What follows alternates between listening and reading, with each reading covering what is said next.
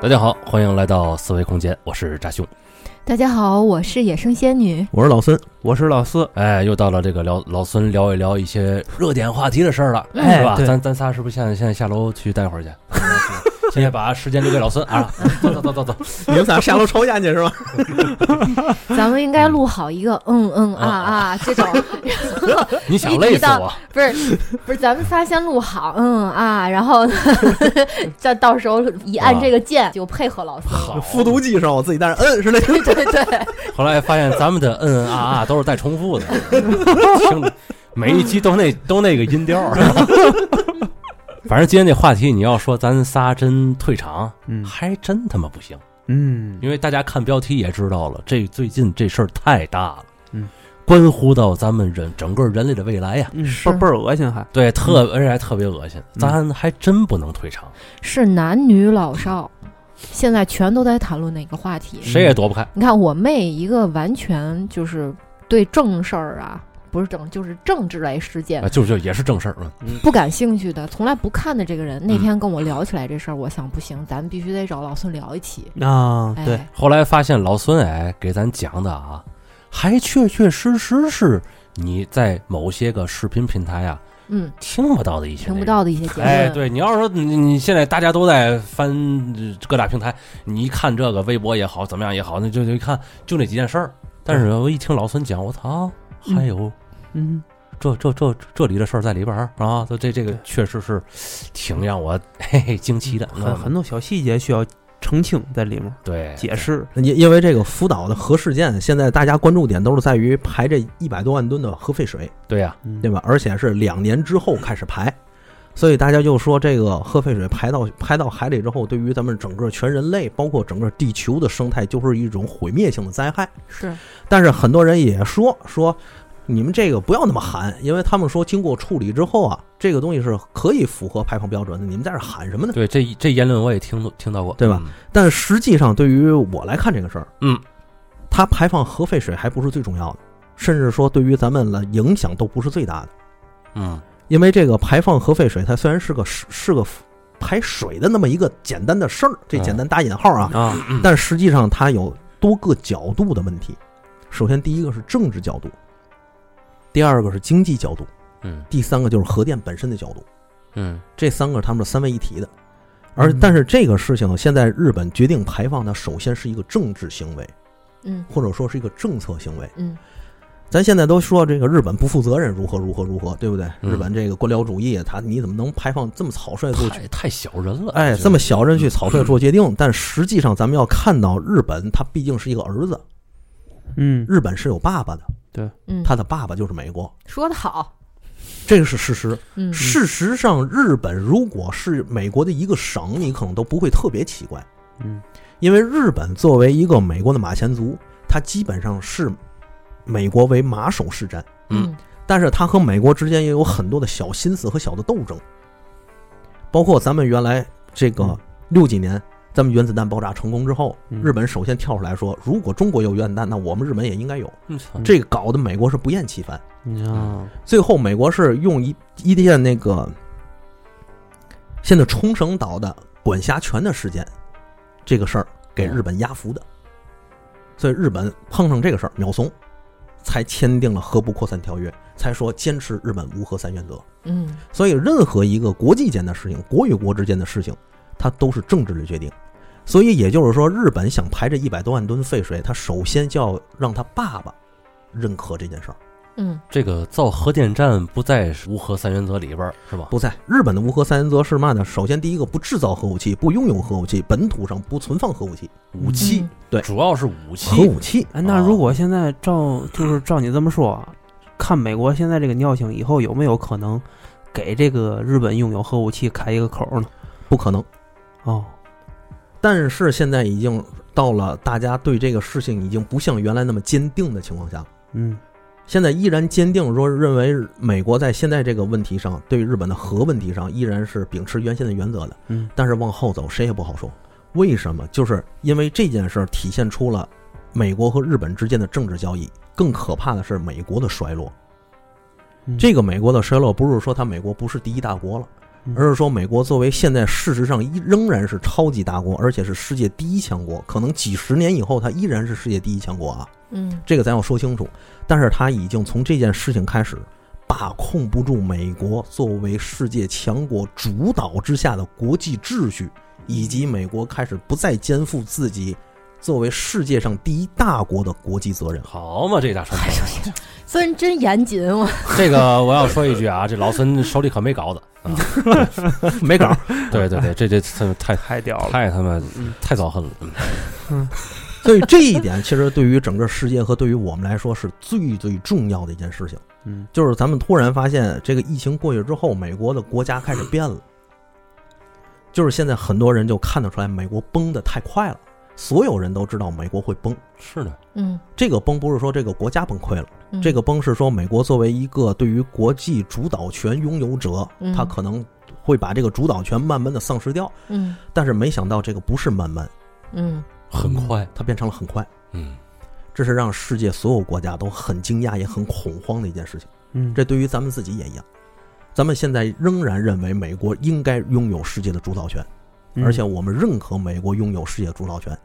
嗯。好，有秩序永远好过无秩序。对，对在这对种对秩序的情况之下，咱们国家每一个国家，包括咱们，才能有更大的利益和更好的发展。就是说白，你嗯美国应该是崩的，但是你要崩那么快，这全世界以后出现嘛事儿就不好定了，这对事儿就是出现权力真空了。嗯你权力真空之后，又没有一个人可以顶上美国的位置，嗯，都是一些地区强国，那嗯就这不就乱了吗哎呦？哎呦，还真是的，嗯嗯对不对？大家不就乱了吗？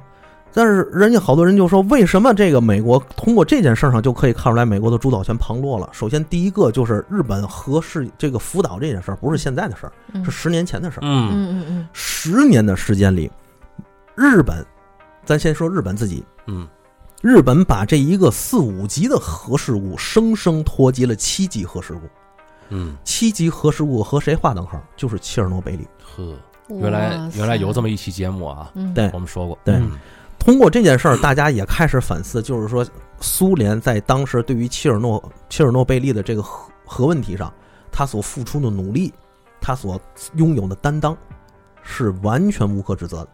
嗯，不管你喜欢苏联也好，讨厌苏联也好，你怎么评价苏联也好，无所谓。但是在这件事情上，苏联做的没毛病。嗯嗯而且切尔诺和贝利呢，切尔诺贝利事件，它首先是个人祸，嗯嗯，它是人为因素的。嗯，原来他那个控制芯儿里说应该有三十根控制棒，但是后来就变成了十五根儿。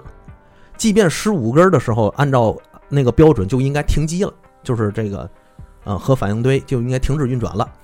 但是他们还没有停止运转，里边只剩下了六根儿。嗯之后，这个操作人员还把那个六根儿里的有一根儿提出来，他那个控制棒设计还有问题，导致了嗯切尔诺贝利事件。嗯它是人祸，对吧？嗯但是福岛这个事儿，它是天灾啊，嗯它是建在海边儿的，福岛是海边儿，它有一个防浪堤，防浪堤是大概是防四米是五米的浪，但是那个三幺幺地震十四米是十五米十几米的大浪打过来，这是天灾，大家谁也没有去指责日本，就说你这个核电建的不安全，或你如何如何，嗯，没有，其实应该是指责的，他就不应该把那个核电站放在那个地方，我觉得，嗯，其实当时咱们把这个话说回来，啊就是日本它坚持核电的这个技术，核电的技术是有代的，第一代、第二代、第三代，对，呃，包括咱现在中国是第四代，是最先进的那一代。日本始终我记得是坚持是第一代还是第二代原则，它就不往上走了。嗯它不是没有这个技术，啊，它是想，它是知道只有这前两代的技术，我忘了是第一代还是第二代了。嗯，这个核电站技术它可以生产一个东西叫布，嗯我操，这个布是专门制造核武器的。嗯，嗯这这这这逼居心不良啊嗯对还是，有所目以的他正是因为生产出这么多，他要不，所以他才坚持核电站不升级嗯。这是当时我看到的过的一个说法。美国对这个事儿的监管是非常严的。当年出现这个福岛核电站的时候，美国第一件事儿问日本：“你的布哪儿去了嗯？”美国在抓这个事情，嗯，对吧？但是你也可以看得出来，美国看到这你这个核电站出事儿，首先不是说你要怎么去善后处理，而是说你生产那些东西去哪儿了。他不关心这个，然后他不关心，嗯所以在这十年的时间里，美国其实是一种监管缺失的状态。就作为一个大家长，我这孩子我就属于放任不管嗯，放任你日本把这个不那么严重的核事件上升到现在全球性与切尔诺贝利为二的七级核事故，这是美国的责任。嗯，如果美国的监督权或者这个家长当的稍微好一点，这个事情绝对不可能达到这个地步。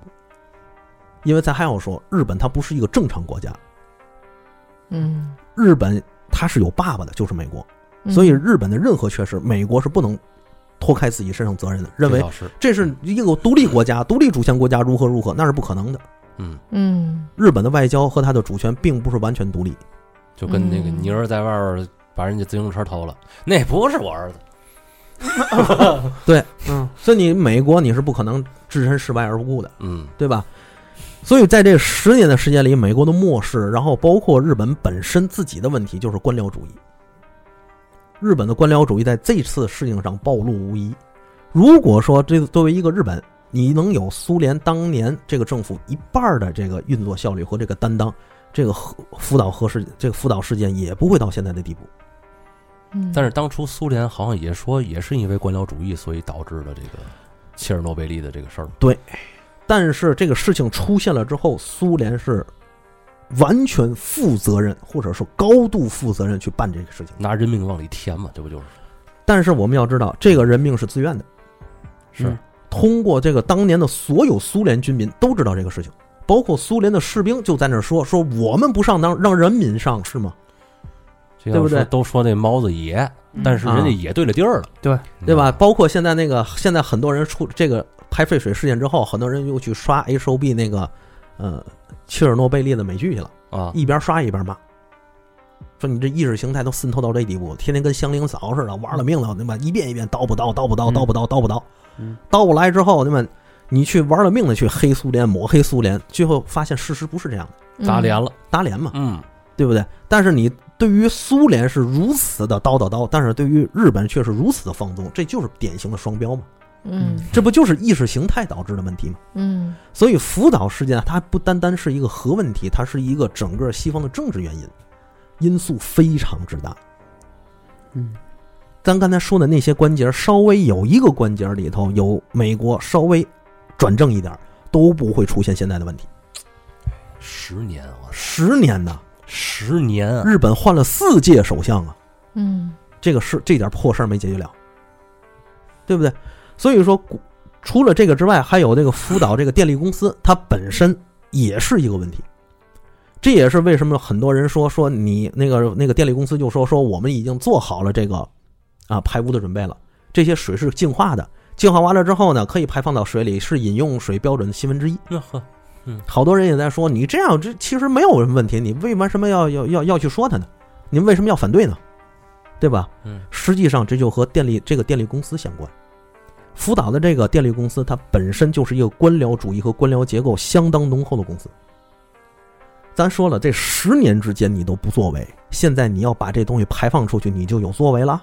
这就这这这样作为，你让我信吗？嗯，对吧？嗯你现在说那个，我这儿有一批样品，你们可以参，你你们可以去去去去检测，我可我相信样品一定是合格的，嗯还有一百多万吨呢，嗯，合格吗？嗯谁监测啊？就你这个电力公司这个造型，你怎么让我相信你啊？这话都说好听了，是吧嗯，真的，这个电力公司它一直是以鞠躬文化来去解决问题的，嗯出了问题他到那儿去高层那儿哎一鞠躬。你想这个福岛问题出现的时候，福岛的居民就开始告这电力公司。到了二零一六年是二零一七年呢，法院才把这个判下来。啊，这还是老自己老百姓啊！我天，判下来之后还判高层没事儿走人，最后那帮高层有有一部分人出来之后，对着那个辅导的渔民一鞠躬，完事儿了。完了，你对自己老百姓鞠躬，那咱管不了，这是你内政；但是你对我们中国、对世界人民鞠躬，这事儿说不说不过去。我们不看你鞠不鞠躬嗯对，你跪下叫爸爸也没用，嗯对不对？嗯所以说我们不信任你，这也是为什么咱们国家或者其他国家就说你可以排放核废水，嗯但是要经过俄罗斯、我们还有韩国的共同监管检测之后，你才能排放，嗯否则你不能私自排放。你发现这里都没有美国的事儿，把美国踢出监管门槛儿之外，也不是当信然任也他，嗯不能相信他了，我不能信你啊，对啊，嗯对吧？后来咱也要明白，这一百多万吨核废水，如果你要排下去，其实如果要是去净化的话，并不是特别难，因为大部分的那个放射性元素可以用简单的，用人家的话说，就稍微简单的一些化学方式把它剔除掉。嗯，但是氚这东西你剔除不掉。嗯他说那个是饮用水标准七分之一，那就一个法儿，就是怼水稀释，哦，嗯那等于没干这事儿。就没干这事儿你，拍往往海里拍， 你他妈稀释个毛线！我操！对吧？你没判这事儿，甚至当时很多有一些那个专门干核电的这些专业人员就说说，说实话，这个日本把这两万把这一百多万吨往海里排，它都是一种政治目的，就是一种政治口号，因为它原先已经排过不是一两次了，咱们知道就有一次排了一万多吨，流向一太平点儿一点儿二万吨，一点二万吨吧，嗯，但是那个时候排了就没有人管他，偷没偷有摸摸拍的，他是它的每次排放都是他爸爸点的头，哦，嗯，哦，还不是偷偷摸摸拍的，不是排头卖吗？摸我摸操排。他是爸爸点头了。一会儿咱再说这个。但是你要知道，这个日本它那个福岛核电站是嘛呢？就是这个被水拍坏了之后啊，它的这个核辐射已经融入到地下水系统了，啊，嗯这个知道。对吧？它嗯融入地下水系统之后，它得把那些核废水拍出来，那个抽出来之后再放在桶里储存，啊，其实是地下水渗漏导致的。它这个东西一直就没弄好，是吧？而且很多人说，我有理由相信，甚至我现在都不怀疑，日本就在自己的地下水系统里排放核污水、核废水。他说，从专业角度上说，我没有证据，但是我怀疑，而且很严重的怀疑。嗯人家说的没有证据是没有实着的证据，嗯，对吧？理论推理的证据什么都是有的，但是我没有实际的证据，嗯所以我只能怀疑。嗯，不然的话，福岛周边不会有这么大的核辐射泄漏，对，还真是，对吧？变异的香蕉、变异的番茄，这些网上都是有照片的，变异的生物，你怎么会有这么大的核泄漏呢？所有人都怀疑他在私拍，只不过这个事儿他捂不住了。嗯嗯嗯，那咱就说，这个东西你排放到水在海洋里之后，首首先受害国不是咱中国，这个东西它是有洋流的，嗯学过初中地理就知道它有洋流，嗯这洋流首先顺着洋流到达加拿大，然后呢，再顺下到了美国西海西海岸啊嗯，就到了这儿。所以，作为加拿大和美国来说，他们其实是第一受害者。加拿大的态度可以忽略不计啊，因为那是美国的小，那是美国的地中地。但是，但是美国的态度是很暧昧的。加拿大原来就说，你日本排过那一点多万吨的核废水之后，加拿大门口的这个渔业资源，就是它的鱼类，包括三文鱼在内，体内都检测出了超标的放射性物质。哎，我前两天还吃了，这是加拿大的啊，嗯，咱现在不进口加拿大东西嗯，但是在哦是确定吗？确定。哦咱进口是挪威的，所以再往下走的时候，美国就发现美国的渔业也受到了这样的侵害，嗯并且美国本土的葡萄酒嗯，检测出了福岛核泄漏的物质，嗯，这个我听过那。不自食恶果吗？相当于对，啊，所以现在很多人就想，为什么日本那个美国要点头？你这个，你这小弟啊来去放这一百多万吨核核废水，来，来来来来先，对吧？这来先祸害自己，这个人想不通，嗯人类迷惑行为了，我哎操！这就是一家子混蛋，你知道吗？这这爸爸儿子都混蛋，这已经不是混蛋的问题了，老不子是。你，你让你就是，假如咱们住一个楼里，这这这个二楼这家这这大爷把自己孩子撒出去，让在楼道里拉屎，然后那味儿扩散的满满楼道都是。嗯，然后我他妈啊我老我四现哦在穿着个背心儿，然后说这爸爸跟儿子都混蛋，啊，然后不我是应景儿，说着跟他们家对门儿的事儿哦在，不是，然后别的邻居说这个你这个孩子拉在楼洞里拉屎味儿太大了，然后他爸爸告诉他你们过来把这这坨屎帮我们擦了啊，对，啊，而且他这一，我整这么接。还有一点是哪儿？不是，还有一点是哪儿？就是美国他这个爸爸知道不把啊孩子放出去，孩子不是日本嘛？啊他拉屎首先拉的是他妈自己家门口，啊对呀、这不丧心对吧病狂了想这祸都害我，然后再祸害你们。嗯，其实不是这种道德意识，这个国与国之间哪有那么多的道德问题啊？对要是道德管用，国家之那个国际之间还他妈要军队干嘛呀？嗯对不对？回归普通话，哎嗯，嗯这个国与国之间是没有道德，哟有道德问题还要那个道德管用，还要军队干嘛？对吧？嗯嗯嗯所以在这一点方面上，其实就看得出来，美国在这里是有自己深刻算计的，包括还有它国力崩得太快的一个重要原因。嗯就是美国，它作为一个新兴的大国，咱要明白一点，它的崛起是在一战和二战。嗯原来西方有一个典型的大国崛起的模式，这个模式就是武力对抗。嗯任何一个新兴大国和一个守成大国之间，两人的位置交换必然要产生战争。第一次世界大战、第二次世界大战都是德国这个新兴的国家试图把英国拉下王权，自己登上王位。嗯才产生的。这是在这这是在国际政治上或者历史规律里的一方面原因。嗯很多人管这个叫修斯底德陷阱，就是你大国之间不管怎么去避免，最后你避免不了这个战争。所以咱们一直在说，中美之间不能对抗，就在这儿。嗯而且美国它作为一个新兴大国，它也是利用，它也深刻的明白这一点，它是利用美那个英国、德国、法国之间欧洲老牌国家之间的内部矛盾，去把英国拉下马的，它是在外坐收渔利，嗯嗯明白吧？二战之后，美国是世界上最大的债权国和工业国，二战之前它可不是啊。嗯，二战之后，世界上第二强的国家不是苏联，是英国。所以冷战的第一阶段是英美对抗，在嗯四五年那个二战还没结束的时候，美国就单方面宣布对英国的租售法案停止，要美国的海军就要求英国皇家海军归还租借他的舰艇和舰载机，尤其是先归还舰载机，就是那个战斗机啊，海军用的战斗机，嗯英国就很气愤，但是没有办法，最后就给美让就那个美国海军就给英国皇家海军打电话说，你不用归还了，直接给我推海里就行，多牛啊！不绝吗？嗯你我扔了我也不给你用，二战还没结束呢，嗯，这是盟友啊，嗯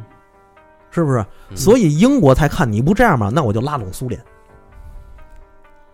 所以苏联从当时从英国和西方进口了大量的那个技术援助，这是第一阶段美英对抗。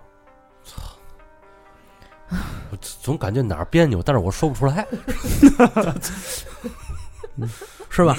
所以美国通过这，咱就说这一点事儿，就证明美国它的这个崛起之路是非常清晰的，他自己很明白。嗯所以他现在要明白，他现在掌控着整个世界的主导权。所以当时世界的主导权是英国，是美国和苏联俩人合力把英国对于世界的主导权给你拆分了，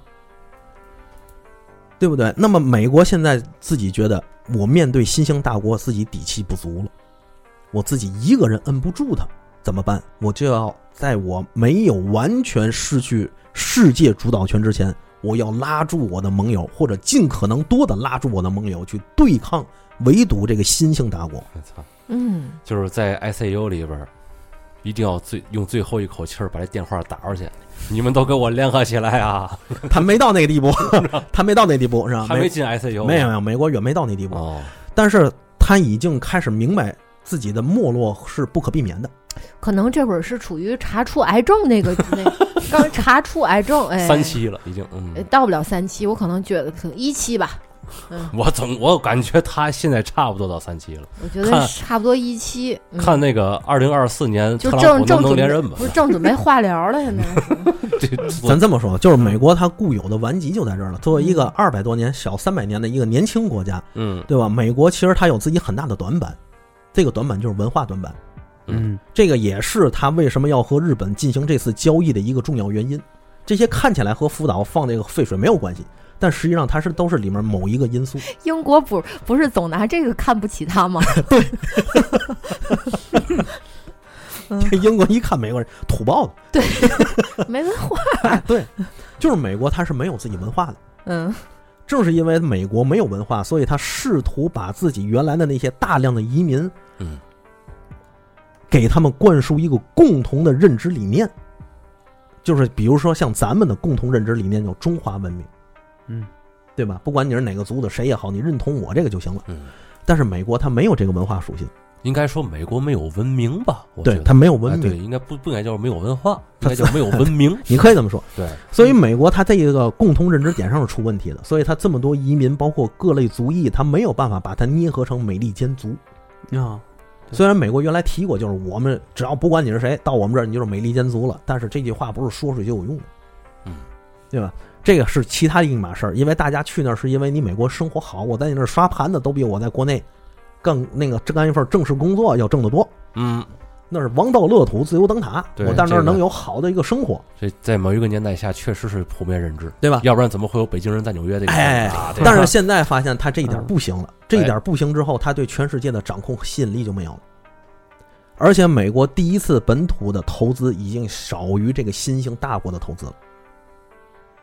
我记得是一个是一千七百亿，一一千三百亿是四百亿的，大概是，它比这个新兴大国少了。哦，而且按照美国一贯的奏性，就是每当自己的投资要外流的时候，他就发动战争。嗯，但是这一次他如果不发动战争的话，福岛这个事儿是不是就可以给全世界打一个预防针儿？嗯，很多人都在这个点上给美国画了一个问号。因为第二个就是说，美国为什么非要这咱就说到美国为什么非要认可日本去放这个废水祸害自己了？很简单，我要拉住日本围堵这个东亚的新兴大国，就是咱们，嗯，因为咱们这个咱们国家的这个地图，咱们脑里都有印象。嗯，但是从地缘政治上或地缘格局上来说，咱们要这么看它，就是从西边西北部，从青藏高原，包括新疆那哈儿，那是一片高原，嗯地势高，越往东地势越低。嗯，之后就到了华北、华中这样的大平原，嗯，对不对？所以你要这么样来看的话，咱们西部地区它作为一个高原，它的交通、物流，包括这个对外的这个沟通的成本是很高的。嗯，而我们在沿海这一方向东部的国土，实际上是深入到太平洋或者说东海的一个半岛，嗯，对不对？对，在这被海个环绕了，对，所以海权对于我们来说是非常重要的嗯。但是咱们作为一个打地起儿，就是一个农耕民族，对于海权的认识度一直不高，嗯所以国家它一直要加强海洋教育，嗯海权教育就在这儿了。但是美国作为一个海权国家，他看得很清楚，我要围堵中国，不是从陆上围堵，而要从海上围堵。原来有一个词儿叫“第一岛链”“第二岛链”，嗯，第一岛链里最重要的一环就是日本，对，对吧？对。但是第一岛链和第二岛链作为平时的一个名词存在，它其实是不存在的，就是你随便可以突破，不管是我们的商船也好，我们军队去远洋航行这训练、例行训练也好，你随便走啊，没人拦着你啊。嗯，但是打起仗来了，你还能出去吗？嗯这叫画问号吧？嗯。然后在南面，我们在印度洋方向，大量的货物要通过马六甲海峡，过印度洋，过南海到我们这儿。这也是为什么美国和其他西方国家要在南海玩命搞事儿的一个原因。那么，日本的地缘政治如此重要，我就必须要拉拢日本，绑在我的战车之上。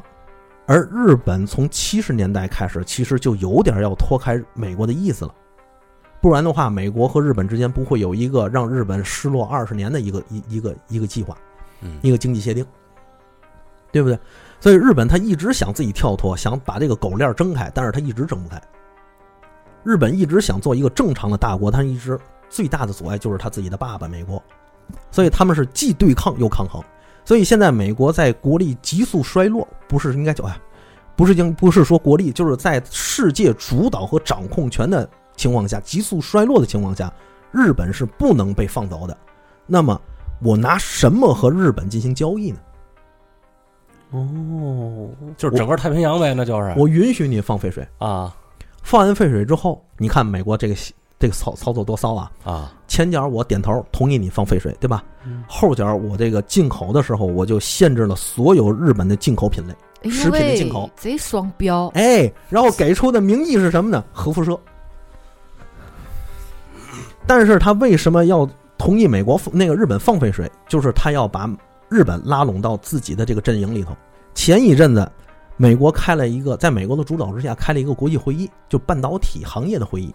这个会议的内容宗旨就一个，把中国从世界的半导体产业链里彻底剔除出去。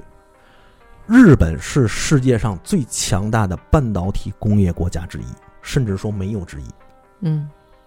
是这个是知道的，对不对？对。那么如果说我没有让日本绑在我这个战车上，那中日韩自贸区，美国没什么事儿，嗯，中日韩自贸区喊那么多年，为什么干不成？就是因为背后有美国牵着日本走，哦，对不对？嗯所以我拿什么给你一个由头，让你来答应我干这个事儿，嗯我允许你排废水。嗯，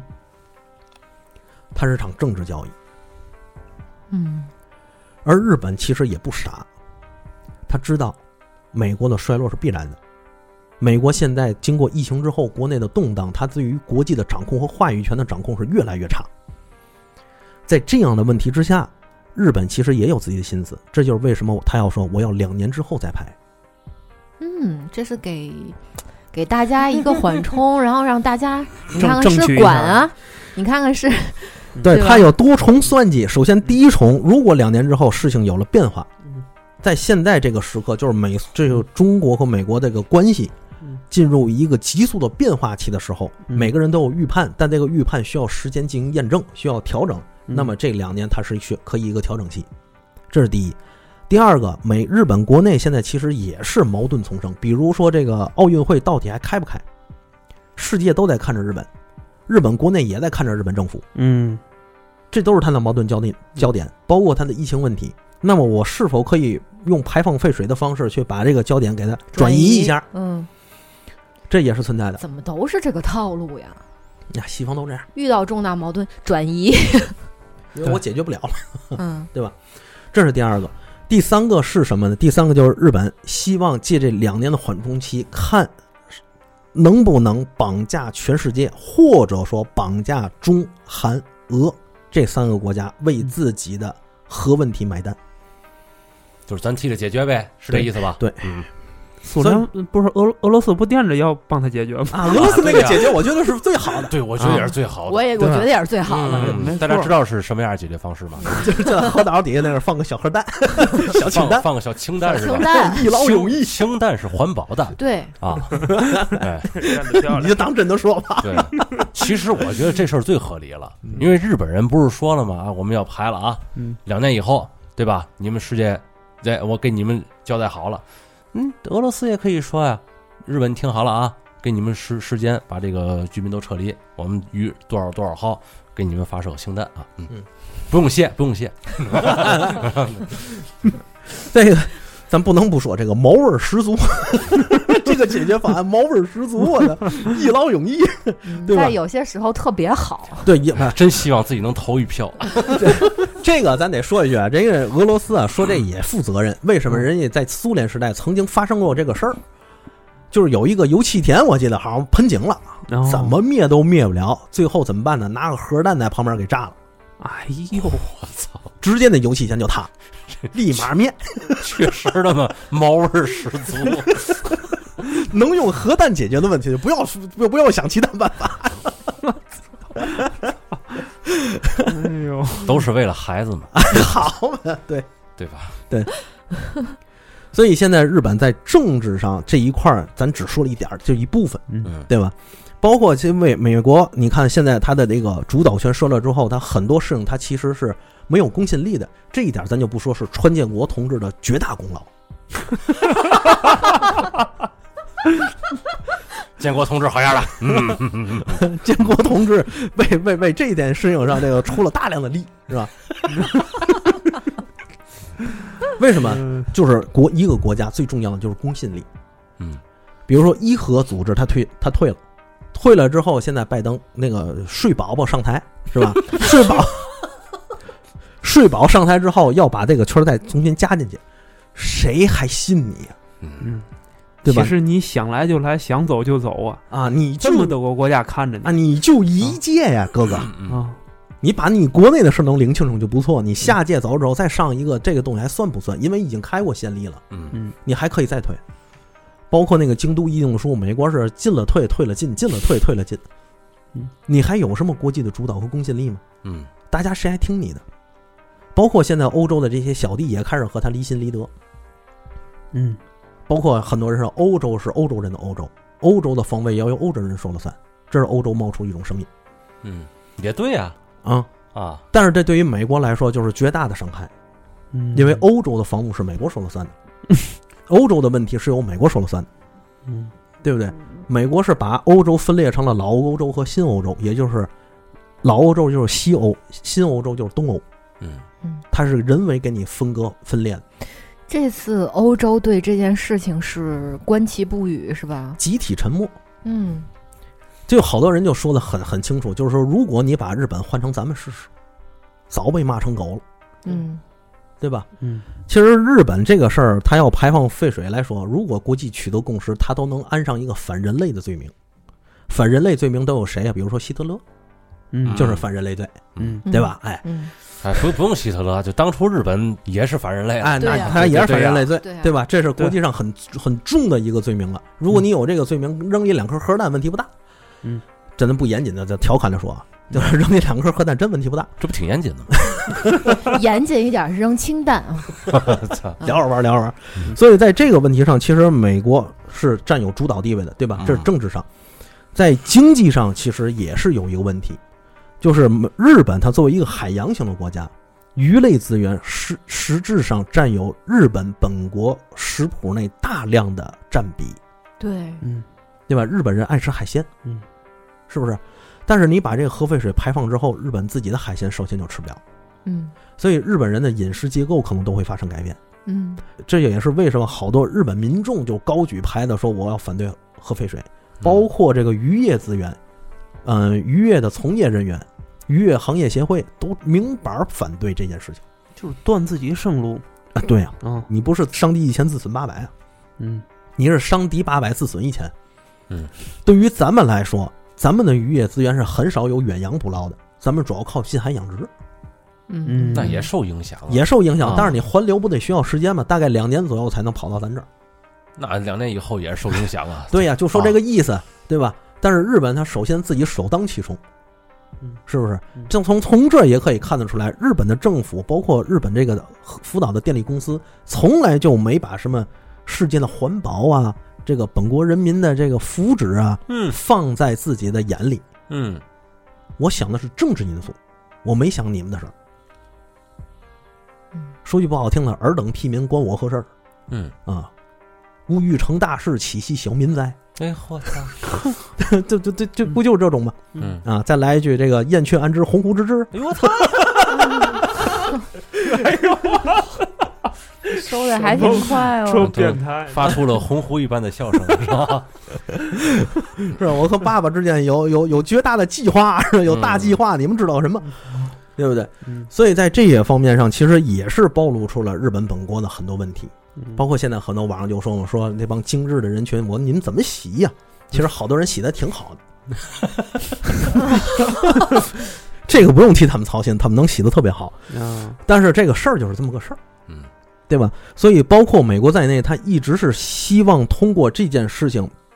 把这个当成筹码嗯来去要挟自己的盟友，甚至是要挟自己的竞争对手的。嗯所以网上出现了很多人出现这种声音，那意思就是说，咱们怎么不能替人把这个事儿办喽？嗯，咱嗨国土那么大，咱还是负责任大国。弱智，负责任大国还行。嗯天，在这个问题上，咱就得说明白，首先第一点，负责任大国首先是美国，嗯美国是世界上第一大国，美国也是世界上唯一的超级大国。嗯你不负这个责任，你让我负合适吗？那是他爸呀，啊，给他擦屁股去啊，你不合适吧？啊？对吧？如果要是处理核废水的话，美国这么大的地方，你为什么不能放到美国呢？对因为你要明白，要按照美国人对于自己国土的算法，美国要比中国的领土大多了嗯，因为它有大量的海洋国土，嗯嗯，对不对？对，那你放到美国岂不合适？内华达沙漠那么多地方，你埋去呗。嗯这个展现超级大国的担当与形象，这美国爸爸全球霸权，我们还得给你竖大拇指啊，嗯是不是？嗯你不去，你让我们去，不合适吧？嗯这是第一个， 要我们家儿子，我们早我们早干了，就是对啊呀、 还至于把屎拉楼道里去吗？ 多丢人的一件事儿啊！你说说，嗯，第二个。所以说，美国要通过这种方式要挟自己其他的盟友有一个缓冲期，咱不是说两年吗？嗯这两年其实也是美国首先答应日本，你先放，我答应你两年之内放，两年之后放。嗯对吧？嗯在这两年之内，你要好好跟着我的政策走，包括其他的小弟，你们都听好了，都要跟着我的政策走。政策走好了，咱这事儿你可以放，咱或者咱再说。如果政策走不好，你就甭想放了。嗯，所以美国这个是把这个核废水当成了一个狗链儿，拴在所有他自己小弟的头上，绑架日本的一个方式。不仅绑架日本嗯，他还绑架韩国呀，他还绑架自己周边的一些国家。你要放进去之后，几年之后，人英国周周围也受到辐射影响啊，对呀、对吧？所以连他们一块儿绑架呀，这都是美国的深刻算计。越来越哎感觉不对劲儿了，但我不知道怎么说呢。怎么呢？嗯，怎么呢？这个大家一块儿想怎么作死是吗？现在是就是这么明摆着一个问题，这地球就一个，就在他们眼里，政治目的比一切都要重要，是吧？就是哪怕人类就五十年寿命了无所谓，啊，对，无那所我也得谓。把这五十年政治搞好了，对这不吃这不吃饱撑的吗？这不是？你要明白一点，人家西方是精英社会，他们可能已经早为精英的生活想好了后路了，哦，明白吗？那你说一个那样的世界环境，你就是精精英还过得好吗？这日子可以就啊是。就是你不你你不觉得就是像他们，你比如说连连连着传说吧，什么诺亚方舟也好，或者是什么的世界末日也好，就是如果是接一批批人到哪哪哪儿，这个是避难，那肯定是只接精英，嗯，对，这就是他们的传统和理念，嗯，嗯对吧？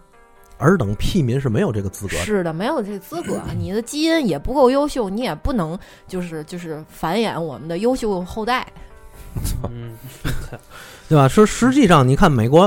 高层多钱喝美国红酒啊，不都得喝外国的吗？嗯对吧？人家可以吃有机食品，你老百姓吃得起吗？嗯，美国做过一个纪录片，老百姓是没有菜吃的，但是他们可以吃肉啊，这是和他们的饮食结构相关，是因为老百姓真的不知道有什么菜可以吃。这个真做过这个纪录片。当老百姓发现，哎呦，这么多蔬菜可以吃的时候，他们也自己选择蔬菜去吃，但是蔬菜是比肉类要贵的，嗯普遍。嗯普遍要贵一点，鸡肉最便宜，嗯，对，对不对？嗯，对，所以说，从这一点来说，人家有自己的国情，有自己的文化，人家不太为这种事情担心。而且两年期，这两年之内的手腕和这两年之内他们要做的事情，那不是咱现在能明白的。包括现在日本不仅被美国拉进了这个半导体的行业协会，包括咱现在新疆的番茄，它不也不买了吗？嗯，这不都是向美国爸爸表忠心吗？信誓旦旦的表忠心，就是为了让你把我的废水排了呀。嗯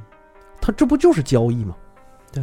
是不是嗯？那一百多万吨废水，你说真没法解决吗？美国只要有希望，有有有点责任担当，日本就能解决对呀、这不还有氢弹了吗？啊，就是，他是能解决的。后面肯定还有大量的事情是美国希望把中国从国际的体系或者工业链里彻底剔除出去的。哦，操，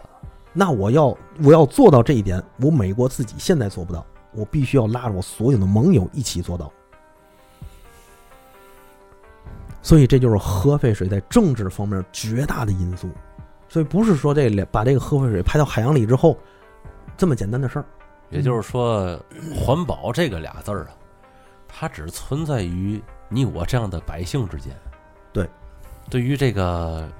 带有强烈政治目的的这个政客们来说，嗯，这他妈的就是一个筹码。对，对，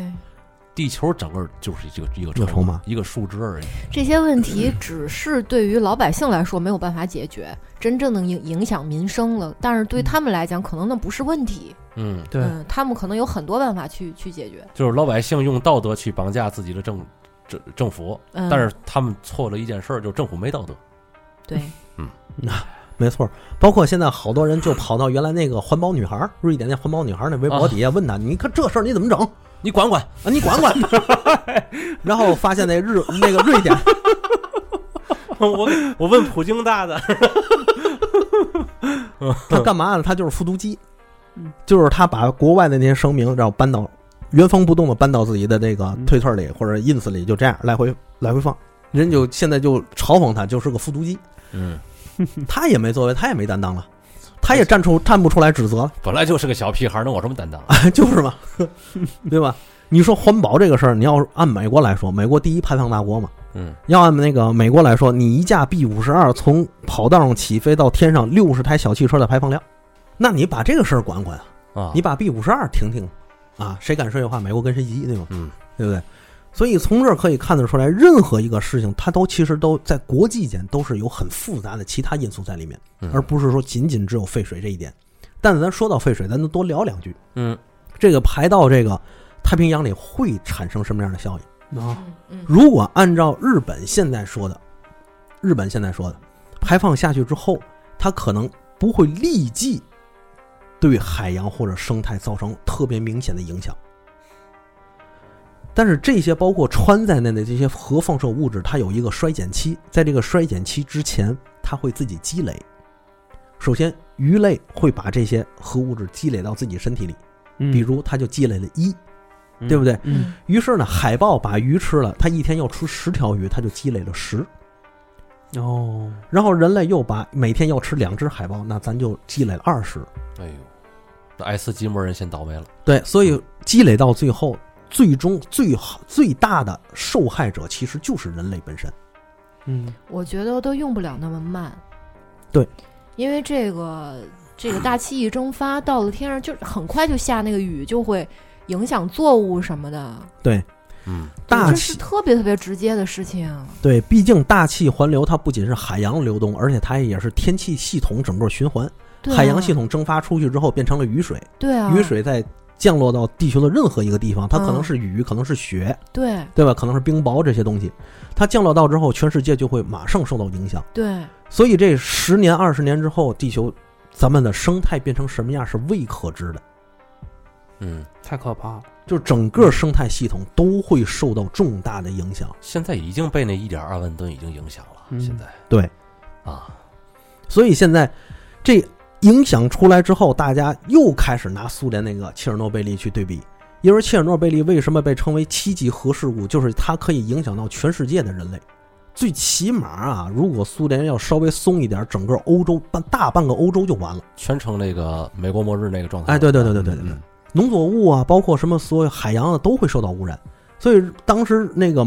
嗯，苏联即便采取这样的方式之后，也有一些这个核放射的物质飘落到其他国家。那苏联怎么做的呢？是直接派人过去，派飞机过去，把那土壤给你铲平了。铲来之后，放在自己的这个容器里，带回自己本国。哦，但是日本这种，它进入到大气环流系统之后，你放到哪儿，你从哪儿产呢？对，都是水，水蒸气，你没法逮啊也。啊，你逮不嗯住了。嗯所以它是一种失控的状态嗯。苏联当时在切尔诺贝利是在失控之前，我把它作为可控状态控制起来了。但是日本这样排放之后，就变成了非可控状态，全世界的人民、全世界的生物、整个地球都要为它买单。所以日本也是为什么要用两年的时间再去看你们到底愿不愿意为我把这个事儿解决掉。真孙子，对，所以日本它是在用这个一百多万吨的废水绑架整个世界。那你那咱们就稍微设想一下吧，虽然这个设想，挺多人可能也听起来会别扭吧。嗯嗯，就是说，如果到那个时候他就得拍，那咱中国到底管不管呢？虽然有人做这言论已经被骂了，对吧？对啊，其实，作为我们军迷项来说，这个事儿是可以管的，嗯多下几艘零七五、零七六型攻击舰，嗯，多下点航母。给被日本围起来哈，到时候你要拍了是吧？我把这些东西都，我把这些航母什么都开到你日本门口，拍吗？嗯要不要拍啊？嗯、咱是不是要坐下来谈一谈， 拍，对吧？嗯跟他来硬的？哎，对，嗯这种舰炮外交往往时候是管用的，嗯但是咱们远没到那地步，咱有嗯很多牌可以打，这只是我们军迷对于军事这一方面的一个看法。但听上去很过 瘾。爽啊嗯没有对没有氢弹得过瘾，反正是你那一劳永逸啊了，那对，这哎，嗯，那我在绝对的武力面前，一切在绝对的实力面前，一切计谋都是儿戏。 对对，只有绝对的力量才能取得绝对的胜利。 对，太酷了这个。呃，其实现在美国为什么超级大国，就是它拥有绝对力量，嗯是不是？嗯所以说，在这样的问题上，我们其实有很多牌可以打。比如说，现在咱们就说我们要提出监管，把美国踢出出去。嗯刚才咱说这个，嗯其实它背后就有一个国际责任在里面。嗯我们要把周边所有国家纳入到你对于日本这个核岛问题的监管体系里，包括引入联合国的原子能机构，我要进行监管。这是正义的声音，嗯，这也合理，这是合理的。这也合理，所以在这个方面，最大的阻力是谁？不是日本，是美国。美国不答应怎么办？美国从中作梗阻挠怎么办？嗯那必然啊，对吧？所以说，这里最重要的主角就是俄国和咱们。嗯，韩国是事件的攸攸关国，但是他是看自己爷爷的脸色来行事的。现在韩国人现在想了，到底是我爸爸？所以，俄国和中国在这个事情上可能会发生更多的主导地位。嗯随着时间的发展，包括美国对于中国，包括或者俄国都算在内，俄罗斯都算在内的它的产业链的全球剔除计划，如果不能成功，如果发现没有效果，那其他国家很可能就会不再那么抱紧美国爸爸的大腿了。嗯，我可能转而和其他国家合作，这都是有可能的，嗯对吧？包括咱们的那个前一阵子说中国和伊朗签订了一个一个协议，其实这里也有也有其他问题啊，咱咱就单单纯说签协议这个事儿，这个行为，嗯嗯他签上这对于美国和世国际社会来说就是一种明确的信号，就是美国作为一个世界主导权的公信力开始下降了，我把控不住这么多事儿了。嗯我好多事儿我输了不算了，这也是美国交际的一个根由，嗯对吧？如果说睡饱吧下台，来年川建国川川建国再上台，这事儿怎么办？这个我告诉你啊，这个不妨跟大伙儿说一下啊，嗯就是很多这个命格这个这个学家呀， 啊，那个说这话我心倍儿虚，美美就是国也美国也有命格学家不是说那个建国同志啊，他命里边就是两任，两届，哎呦，对，嗯，不连任后边他还得再卷土重来。反正有这有这样的一个说法啊，但是咱咱不专业，咱这这这这调侃啊，这是个括号啊。 所以现在也有很多人说，在这个问题之下，要有一个思想准备，就是严防日本再次偷排偷放这些核废水，偷拍这个偷拍嗯因为它不是一次两次。对，他爸太不是你又不让我们派人去监管，嗯然后美国你自己又睁一只眼闭一只眼，嗯那这玩意儿怎么控制它呀？它要万一偷牌了，说实在的，别的国家也也没办法。反正也许日本本本土的那些善良的老百姓啊，嗯会自动的自发性的监管这个事儿，也保不齐。 嗯，因为毕竟我操，这个玩意儿一拍，我好几代的渔业的这种生意就完了，嗯，彻底完蛋了。对他们本国一直不都在周旋吗？他们本国现在已经一团糟了，已经。对，你看，说到这儿，咱再多带一句，就是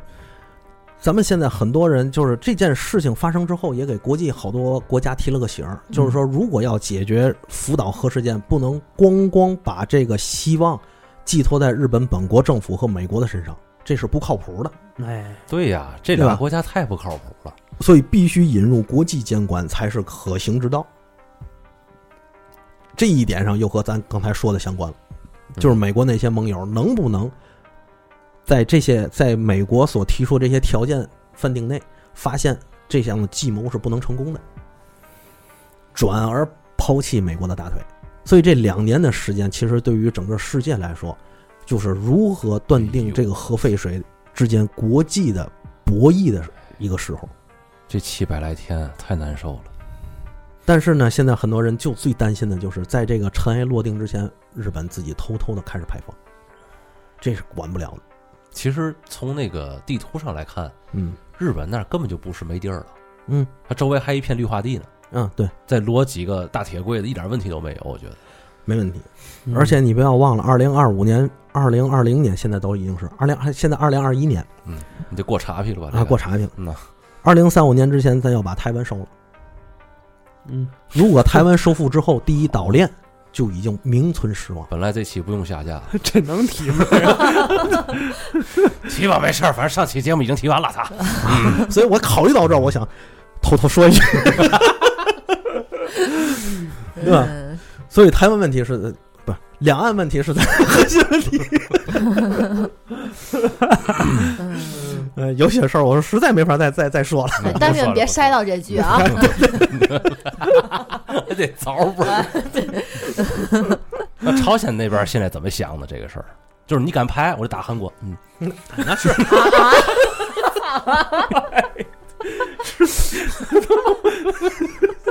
不，朝鲜这个他就很精明，他都不跳出来，顶多发俩声明就完了，你都没看他发什么声明，对吧？嗯国际上有什么影响力嗯？因为他知道这件事儿用不着自己出头，嗯有了上旁边有俩大哥就出头办了，跟自己有嘛关系？我在旁边看着就行了。嗯嗯所以现在这个两年的核废水的排放期，这个两年要比排放期更重要，就是排放更重要。这两年是整个国际在所有相关国家在对这件事情的观望期。嗯，它观望的焦点不在于你的核废水的排放，而是观望这两年之内国际局势和国与国之间的这种关系的变化。 ，no，因为现在的变化刚刚开始，大家都在观望。是的，大家都在看，包括很多国家去抱一些自己这个抱美国的大腿，它其实是习惯性的，嗯因为美国到现在为止依然是世界上主导权的国家。但是随着时间的推移，这两年之内美国崩的太厉害的话，它这个世界警察的位置都可能会权力越来越弱。嗯那么在这样的情况下，其他相关国家都在打自己的算盘，尤其像俄罗斯这样地缘政治的强国或地区性强国，他们也在想这件事情怎么办。嗯因为这件，因为这个疫情，包括到现在，美国的这个主导权，再说一遍，崩的实在太快，嗯，让所有国家都无所适从。嗯大家都在想如何维持美国当时在顶峰状态下嗯所维系的这个世界规则和世界的玩法，嗯，就是大家都还挺挺往一块儿拢的，这事对儿，包因括为光是他关自己乎不上道了是已因为经关乎自己的利益。啊，对，对对，这里面的纽带太多了，没有办法，啊没错儿，嗯而，现谁在不想跻身于？但是他自己不上道了，有点儿嗯有点儿越玩儿歪的斜的那块儿了，有点儿，他都查出癌症了，那这肯定的。现在给我的感觉是什么呢？就是我作为一个普通老百姓啊，我强烈的感到了一种无力感。就是我 我我其实我特别想嗯给这个世界做点什么，但是我发 现你才有无力感是吗？ 你说我要不我画点政治漫画，就就就有点迟钝。你说要不我画点政治漫画讽刺一下也没用。嗯，没有没有用。人对作为一个不要脸的人来说，你嗯你你怎么讽刺他都他都没有用了，对不嗯对对你说咱作为老百姓，呃，两年的时间七百多天，咱应该怎么过？怎么怎么看待这个事儿？嗯我现在想不通，你说是咱咱能干嘛也不知道，咱只能说咱们以后不吃海鲜了。但是不吃海鲜就解决这个问题了吗？现在天上掉的鱼，对吧？嗯掉对掉到解决庄稼不里，啊了嗯，解决不了。所以现在强烈的感到一种无力感，就不知道这一个就是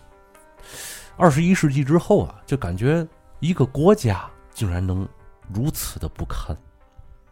嗯能深深的感到这一点。就是我以以前感觉这个这个“不堪”这个词儿应该只能用在某些个人的身上，后来发现一个国家、一个政治团体都能如此不堪，而且再一次的领略到了日本的礼貌是什么。嗯嗯，有时候真希望呀，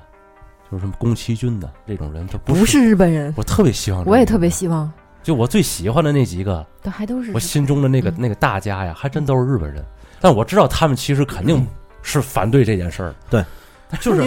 因为这个事儿，我一直是这么看啊，嗯，就是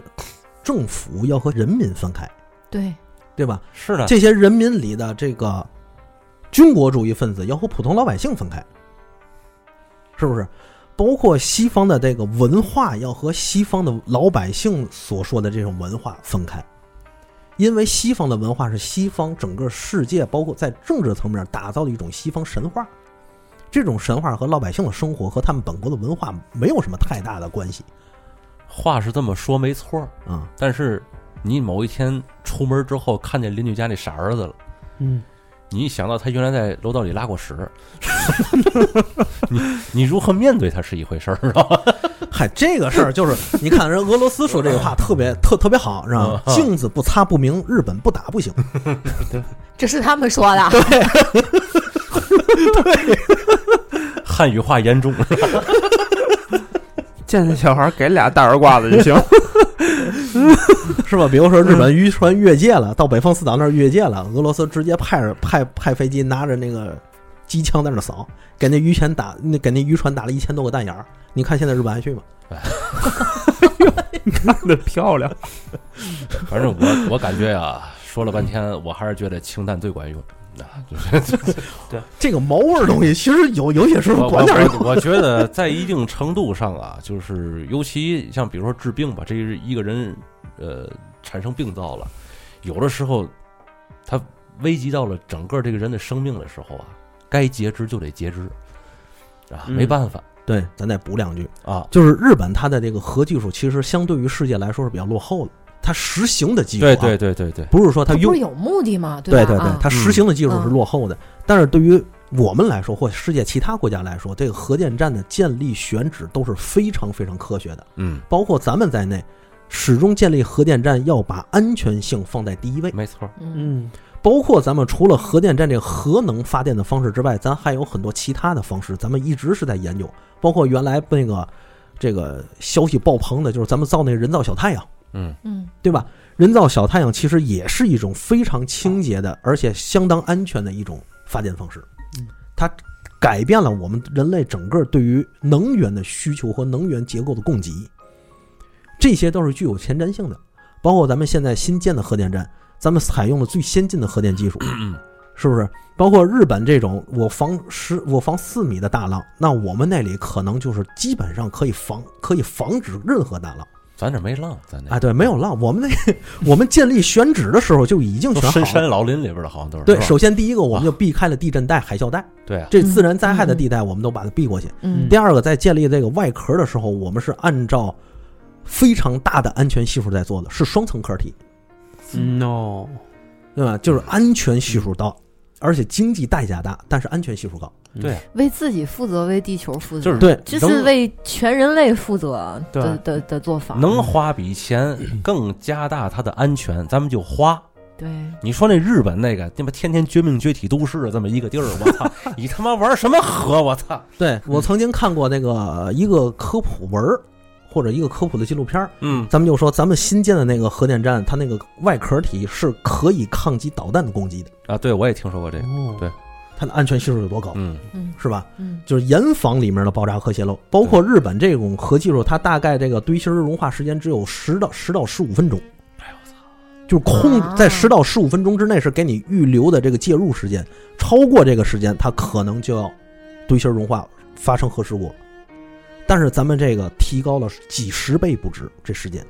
就是好像我记得是这么说的，你哪怕回家睡一觉，转天来再处理都没事儿。对，而且它有自动的系统，它有自动的那个防控系统，人力干预的程度越来越小。日本这国家怎么这么绝乎呢？他不就要那个布吗嗯，啊？他不就要造核武器吗？所以我告诉你，任何一个国家，谁当了世界霸主，第一件事儿摁死他。摁死日本，嗯，哎，这是这是核心，这是嗯核心。说得好，行吧，那么嗯咱们今天这期节目就到此结束了，嗯大家也不用太过于担心吧。行，孙老师这节课就上到这儿吧。哎哎，好，您嘞。哎好嘞，那听众朋友们，拜拜。嗯，下次见，拜拜拜再见。